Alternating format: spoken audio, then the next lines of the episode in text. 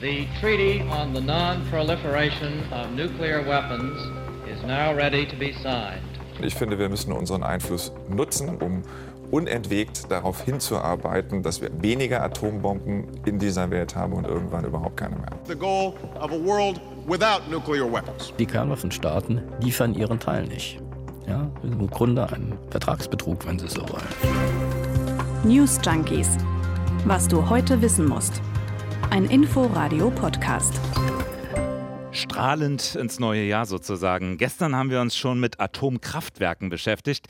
Heute geht es bei uns um Atomwaffen. Ja, und natürlich nicht ohne Grund. Mhm. Die fünf Atommächte China, USA, Russland, Frankreich und Großbritannien, die haben jetzt gemeinsam erklärt, dass es niemals zu einem atomaren Krieg kommen dürfe. Ja, das war schon außergewöhnlich, diese Erklärung, denn besonders zwischen China, Russland und den USA gibt es Spannungen.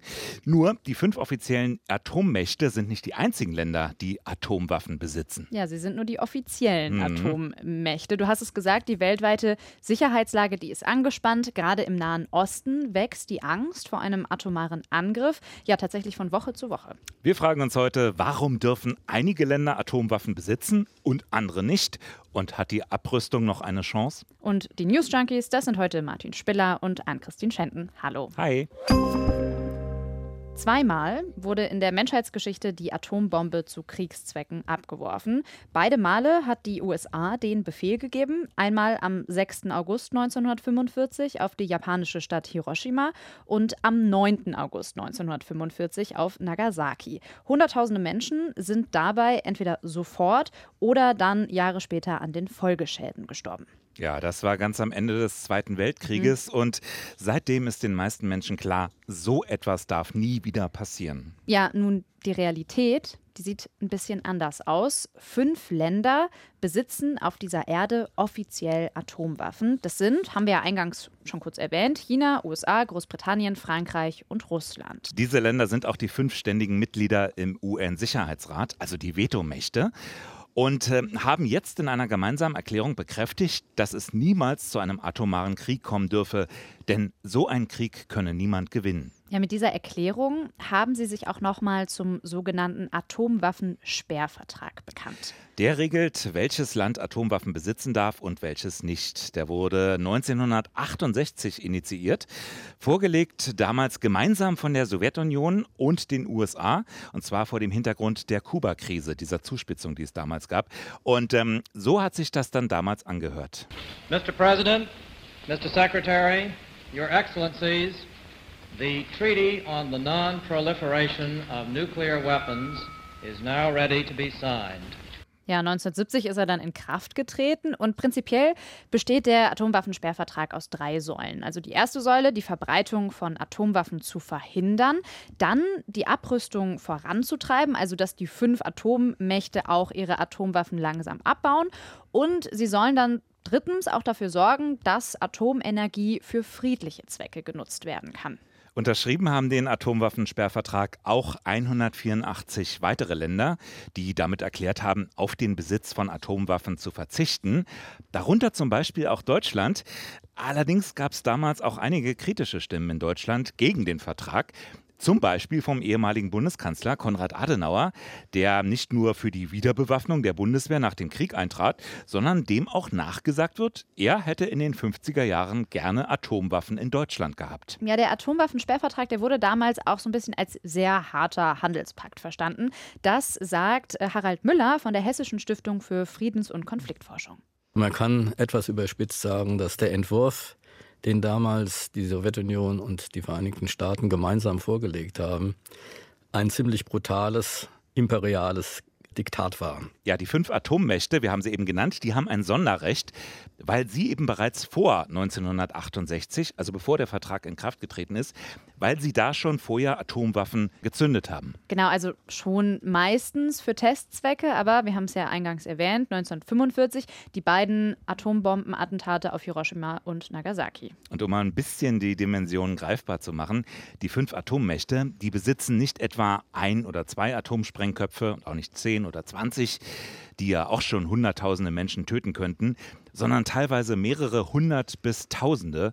Letzteres gilt für die USA und auch für Russland. Das heißt also, eine atomare Bedrohung liegt eigentlich immer so ein bisschen in der Luft und deswegen ist es so immens wichtig, dass sich die fünf Atommächte an den Atomwaffensperrvertrag halten. Vor allem ja auch jetzt vor dem Hintergrund der, sagen wir mal, mehr als unsicheren Sicherheitslage weltweit. Wir haben zum Beispiel Russland, marschiert gerade aktuell an der ukrainischen Grenze auf und provoziert damit ja auch die USA. Dann haben wir die USA und China, da gibt es ebenfalls Spannungen, also ist kompliziert. Mhm.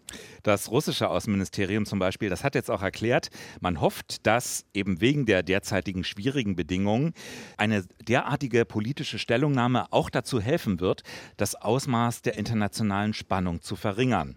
Ob diese Erklärung jetzt wirklich als eine Art Friedensangebot zu verstehen ist, das klären wir noch später in den News Junkies hier. Ja, dass es überhaupt fünf Länder auf der Welt gibt, die Atomwaffen offiziell besitzen dürfen, das zeigt ja schon, dass es ein klares Machtgefälle gibt. Also fünf Länder dürfen es offiziell besitzen, 184 sagen, wir verzichten drauf. Und schon allein in Europa mit Frankreich und Großbritannien gibt es zwei Atommächte und der Rest hat keine Atomwaffen. Also da ist kein balanciertes Verhältnis. Ja, es ist so unentschieden. Einerseits bekennen sich diese Staaten immer wieder zum obersten Ziel, die Atomwaffen doch abzurüsten, irgendwann sogar eine kernwaffenfreie Welt zu haben. Aber entweder sie sind nicht richtig erfolgreich oder einfach nicht motiviert dabei. Ja, wie das genau aussieht, das klären wir später auch noch mal ein bisschen genauer. Die anderen Staaten, diese 184 aus dem Vertrag, die kritisieren immer wieder, dass es dieses Ungleichverhältnis gibt. Das sagt auch Harald Müller. Nämlich, ob die Kernwaffenstaaten genug tun, um dieser Verpflichtung gerecht zu werden. Und die ganz überwältigende Meinung äh, in der Gemeinschaft der Nicht-Kernwaffenstaaten ist, dass sie das nicht tun, dass sie zu wenig abrüsten und dass sie auch gar nicht abrüsten wollen. Und das ist heute die Hauptkontroverse im Vertrag. China hat für seinen Teil nach der Erklärung vor dem UN-Sicherheitsrat jetzt nochmal angekündigt, seine Nuklearwaffen modernisieren zu wollen im Sinne der Sicherheit, so ein Sprecher des Außenministeriums. Und gleichzeitig damit verbunden ein Appell an die USA und Russland als größte Atommächte, doch bitte die ersten Schritte bei der Abrüstung zu tun. Ja, da sehen wir schon ein bisschen so eine echte Einigkeit der fünf Staaten, die sieht eigentlich anders aus. Kommen wir nochmal zurück zum Atomwaffensperrvertrag. Wir haben die fünf offiziellen Atommächte, haben wir ja genannt, dann noch die 184 Länder, die auf Atomwaffen verzichten ja, fehlen noch eine knappe Handvoll Länder, denn äh, leider gibt es eben auch Staaten, die bei dem Vertrag so gar nicht mitmachen wollen. Ja, und das sind die faktischen Atommächte, und zwar Indien, Pakistan, Nordkorea und Israel. Und diese Länder besitzen Atomwaffen. Bei Israel, das ist so ein bisschen tricky, also die mhm. haben nie offiziell bestätigt, dass sie Atomwaffen haben, aber schon seit den 60er Jahren gilt das eigentlich als sicher. Mhm. Die fünf inoffiziellen, aber eben faktischen Atommächte, die gehen unterschiedlich mit ihrer Macht um. Indien zum Beispiel verzichtet seit 1999 auf die Option eines atomaren Erstschlags.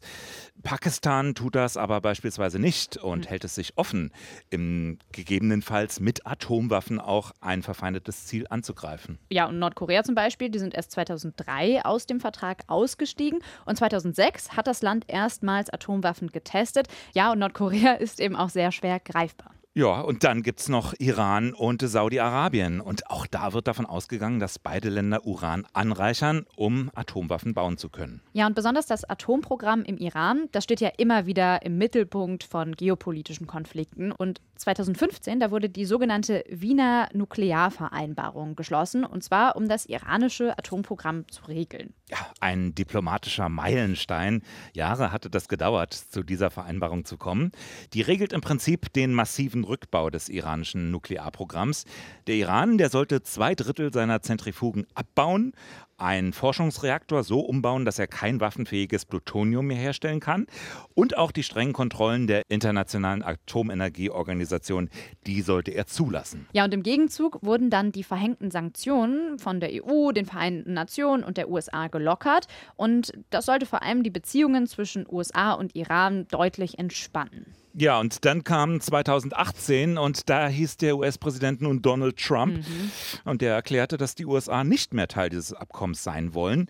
Die Sanktionen, die wurden wieder verhängt und ja, die Angst, dass der Iran weiter Uran für Atomwaffen anreichert, die stieg wieder. Dann aber mit dem Amtsantritt von Joe Biden in den USA wurden die Gespräche von Iran und USA zwar wieder aufgenommen, allerdings hat Iran tatsächlich sein Atomprogramm in der Zwischenzeit fortgesetzt und zwar sehr energisch. Ja, vor allem der neue erzkonservative iranische Präsident Raisi, der würde den Bau von Atomwaffen vorantreiben, so Experten. Und auch in Europa fürchtet man, dass das Abkommen bald gänzlich platzen könnte. Ja, das ist ein Konflikt, der ziemlich aktuell ist. Momentan sitzen die Parteien nämlich tatsächlich wieder zusammen in Wien, gemeinsam an einem Tisch. Die Verhandlungen, die waren einige Monate ausgesetzt.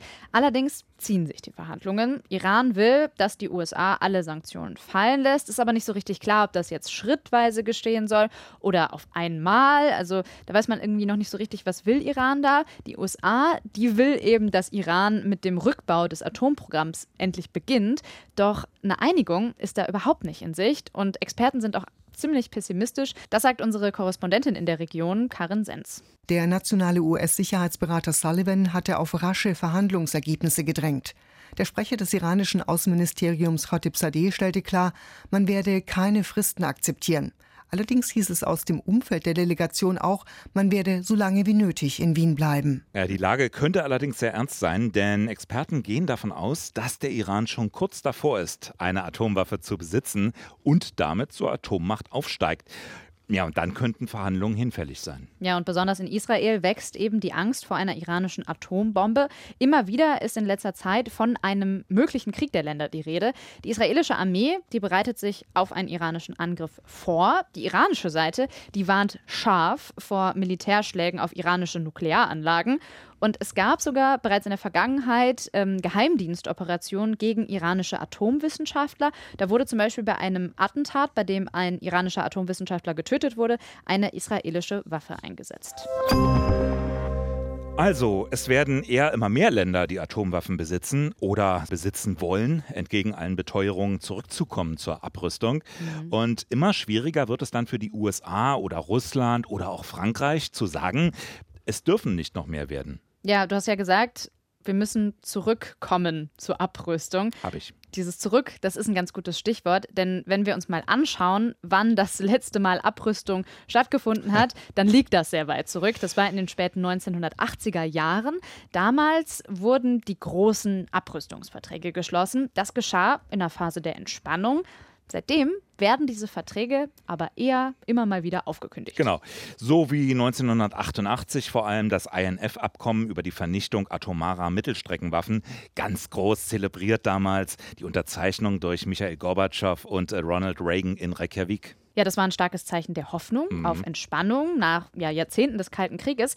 Dann gab es das sogenannte START-Abkommen wenige Jahre später. Da wurden zum ersten Mal die strategischen Atomwaffenarsenale, also die Langstreckenwaffen, erheblich reduziert. Gab dann noch zwei Folgeabkommen, START 2, START 3.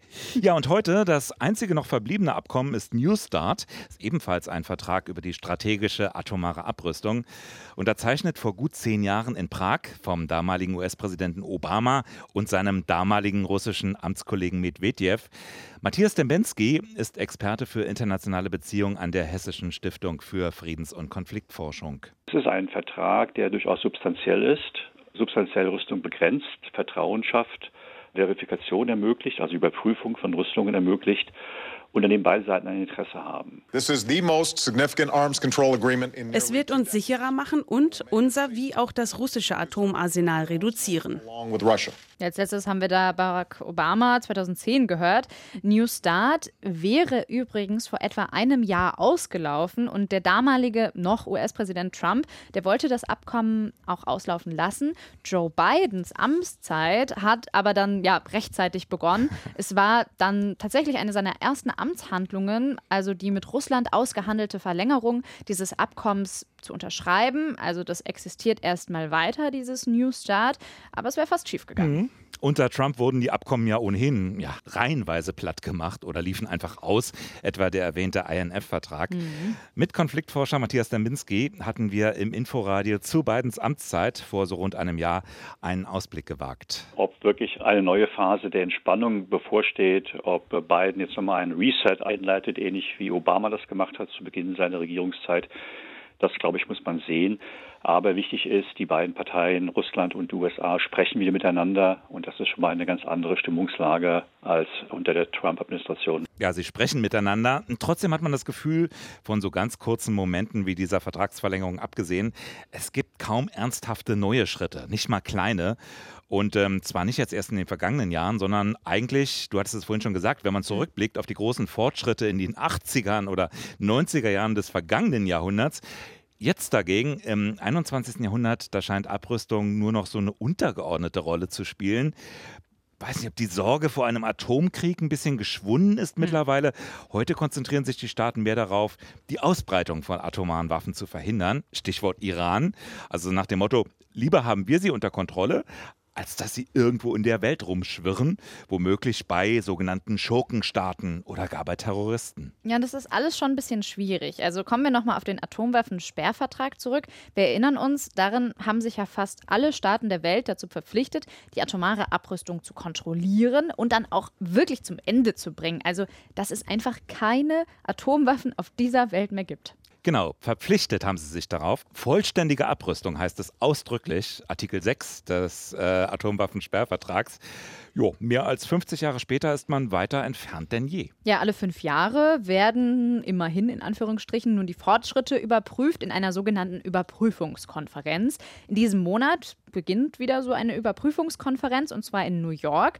Diesmal halt ein Jahr später, weil sie wegen der Pandemie verschoben wurde. Ja, viel zu überprüfen gibt es aber wohl nicht. Hm. Diese Konferenzen, die enden regelmäßig mit ganz viel Frust, eben weil die Abrüstung nicht stattgefunden hat, zu der sich die Länder ja verpflichtet haben. Ja, und da halt auch nochmal eine der Säulen des Atomwaffensperrvertrags, dürfen wir nicht vergessen. Da geht es ja eben darum, dass Atomwaffen nicht verbreitet werden. Also fünf Länder dürfen diese Atomwaffen besitzen, müssen aber eben auch abrüsten, dafür sorgen, dass es keine Waffen mehr gibt.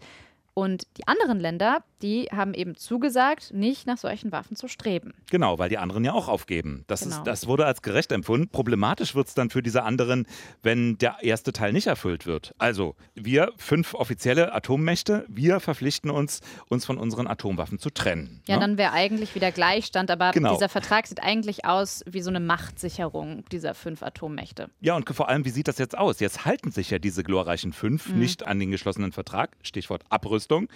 Ja, und jetzt wundert sich noch jemand, wenn andere Staaten im Süden sagen, warum sollen wir uns dann denn daran halten? Ja, da ist viel, viel Frust drin, Mhm. gefährlicher Frust, ehrlich gesagt. Es gibt ja auch deshalb mittlerweile noch einen anderen Vertrag, und zwar den Atomwaffenverbotsvertrag. Der verbietet tatsächlich komplett die Entwicklung, die Produktion, Test, Erwerb, Lagerung, Transport, Stationierung und Einsatz von Kernwaffen. Also alles. Alles eigentlich. Vor knapp einem Jahr ist er in Kraft getreten und bislang haben etwa über 50 Länder den Vertrag ratifiziert. Nur natürlich nicht die, die auch Atomwaffen haben. Ja, das ist ja auch ein bisschen das Problem an der Sache. Die ganzen NATO-Staaten die Mhm. haben diesen Vertrag nämlich nicht unterzeichnet. Ja, Deutschland auch nicht. Ähm, da hatte man während der Koalitionsverhandlungen im Herbst einen Kompromiss gesucht. Und da heißt es nun, als Konzession sozusagen an den pazifistischeren Teil der Regierung, man werde als Beobachter die Intention des Vertrages konstruktiv begleiten. Selbst das fanden einige NATO-Partner schon nicht so gut. Hm, Da muss man auf jeden Fall vorsichtig sein. Mhm. Deutschland und die neue Bundesaußenministerin Baerbock, die wollen sich zwar für Abrüstung einsetzen, aber sie wollen eben an der NATO, an der nuklearen Teilhabe der NATO festhalten. Und das ist eigentlich ein bisschen ein Widerspruch, denn über diese Teilhabe würde die Bundeswehr letztendlich tatsächlich am Einsatz von Nuklearwaffen im Verteidigungsfall mitwirken. Genau, müssen wir vielleicht erklären. Also diese nukleare Teilhabe, die sieht ja so aus, die USA, die halten Atomwaffen auf dem Boden der Bundesrepublik bereit, in Rheinland-Pfalz genauer gesagt. Und diese Waffen, die können im Verteidigungsfall von deutschen Flugzeugen aus eingesetzt werden, obwohl Deutschland selbst ja gar keine Atomwaffen besitzen darf. Ja, und da könnte man sogar, wenn man jetzt das streng auslegen will, ähm, von einer Verletzung des Sperrvertrags sprechen. Wenn Deutschland jetzt diese Atomwaffen auf eigenem Boden benutzt, aber die ja eigentlich der USA gehören, da sagen jetzt einige Befürworter dieser Taktik, naja, die Waffen, die bleiben ja unter US-Hoheit, also Deutschland hat da jetzt nicht so viel mit zu tun. Kommt immer darauf an, wen man fragt. Andererseits liegen die jetzt in Deutschland und können von deutschen Flugzeugen eingesetzt werden. Das, Kompliziert. Gleichzeitig engagiert sich Deutschland in der sogenannten Stockholm-Initiative für nukleare Abrüstung. Genau, die Stockholm-Initiative, da haben sich im vergangenen Jahr 16 Staaten aus allen Kontinenten zusammengetan, um die Abrüstung wieder voranzutreiben. Äthiopien, Argentinien, Deutschland, Finnland, Kasachstan, Indonesien, Japan, Jordanien, Norwegen, Kanada, Schweden, die Schweiz. Republik Korea sehe ich hier noch und Spanien. Und der damalige Bundesaußenminister Heiko Maas hat gesagt, im Interesse der ganzen Menschheit müssen wir sicherstellen, dass Kernwaffen nie wieder zum Einsatz kommen. Ich finde, wir müssen unseren Einfluss nutzen, den wir haben als Teil der NATO, auch mit unserem Bündnispartner der Vereinigten Staaten, um unentwegt darauf hinzuarbeiten, dass wir weniger Atombomben in dieser Welt haben und irgendwann überhaupt keine mehr. Ja, ein langer Weg bis dahin. Tja, die Waffenarsenale, die finden heute vor allem weniger Beachtung als zu Zeiten des Kalten Krieges. Und ja, sie sind auch deutlich kleiner geworden, aber 3700 Gefechtsköpfe allein auf Seiten der USA. Oh. Also da kann man schon einiges mit. Ja, einige Erden zerstören oder so. Und ähm, die werden ja nicht nur weiter gepflegt, die werden auch wieder modernisiert. Und hinzu kommen ganz neue Waffen, die verschieben die Logik dann wieder ein bisschen. Mhm. Die Logik, die lautete ja im Kalten Krieg immer so ein bisschen, keine Seite nimmt für die Vernichtung des Gegners auch die Vernichtung des eigenen Landes in Kauf. Ja, das klingt eben nach einem spannungsgeladenen, aber vielleicht stabilen Frieden. Genau, so diese gegenseitige Abschreckung, da Mhm. sprach man auch von einem Gleichgewicht des Schreckens, nach dem Motto, ich greife nicht an, weil ich es selbst nicht überleben werde. Ja, ich meine, in der Erklärung jetzt vor dem UN-Sicherheitsrat haben sie ja auch gesagt, einen Atomkrieg, den könne niemand gewinnen. Genau. Aber wenn es jetzt Abwehrsysteme gibt, die angreifende Raketen zerstören, schaffen die Sicherheit oder schaffen die überhaupt die Logik der Abschreckung ab? Genau, dann könnte ich ja angreifen, ohne dass mir im Gegenzug was passiert. Mhm. Oder es gibt dann wieder Hyperschallraketen, die sollen diese Abwehrsysteme des Gegners wiederum aushebeln. Also Ja, und dann ist natürlich die Frage, wer ist eigentlich jetzt heute der Gegner? Ist es jetzt Russland, Iran? Sind es irgendwelche Schurkenstaaten? Sprechen wir hier von Terrorismus? Also man weiß irgendwie nicht so richtig, wer ist da jetzt Freund, wer ist Feind. Ja, und gerade Terroristen, die folgen ja nicht unbedingt dieser Logik in ihrem, Mhm. in ihrem Handeln. Denken wir an Selbstmordattentäter oder so. Also, was passiert nun, wenn die fünf Atommächte sagen, ein Atomkrieg darf nie geführt werden? Fühlt sich dann jemand sicherer? Ja, oder fühlt sich jemand sicherer, einen konventionellen Krieg führen zu können? Vielleicht in der Ukraine. Also es ist vielleicht vor allem Symbolpolitik. Wie seht ihr das eigentlich da draußen? Macht euch das Sorgen mit den Atomwaffen? Ist das für euch noch ein Thema, das euch beschäftigt? Ihr könnt uns natürlich wie immer eure Sorgen, Ängste, Wünsche, Kritik, was auch immer, könnt ihr uns schreiben an newsjunkies.inforadio.de, was ihr eigentlich über dieses Thema denkt. Genau, newsjunkies.inforadio.de. Wir sind gespannt und wir hören uns morgen wieder. Ja, vielleicht dann mal mit einem Thema, was nichts mit Atom zu tun hat. Wäre Oder wir gut. machen eine Atomspezialwoche. Atomenergie gegen Corona. Bis dann. Bis morgen. Tschüss. Tschüss. News Junkies. Was du heute wissen musst. Ein Podcast von Inforadio. Wir lieben das Warum.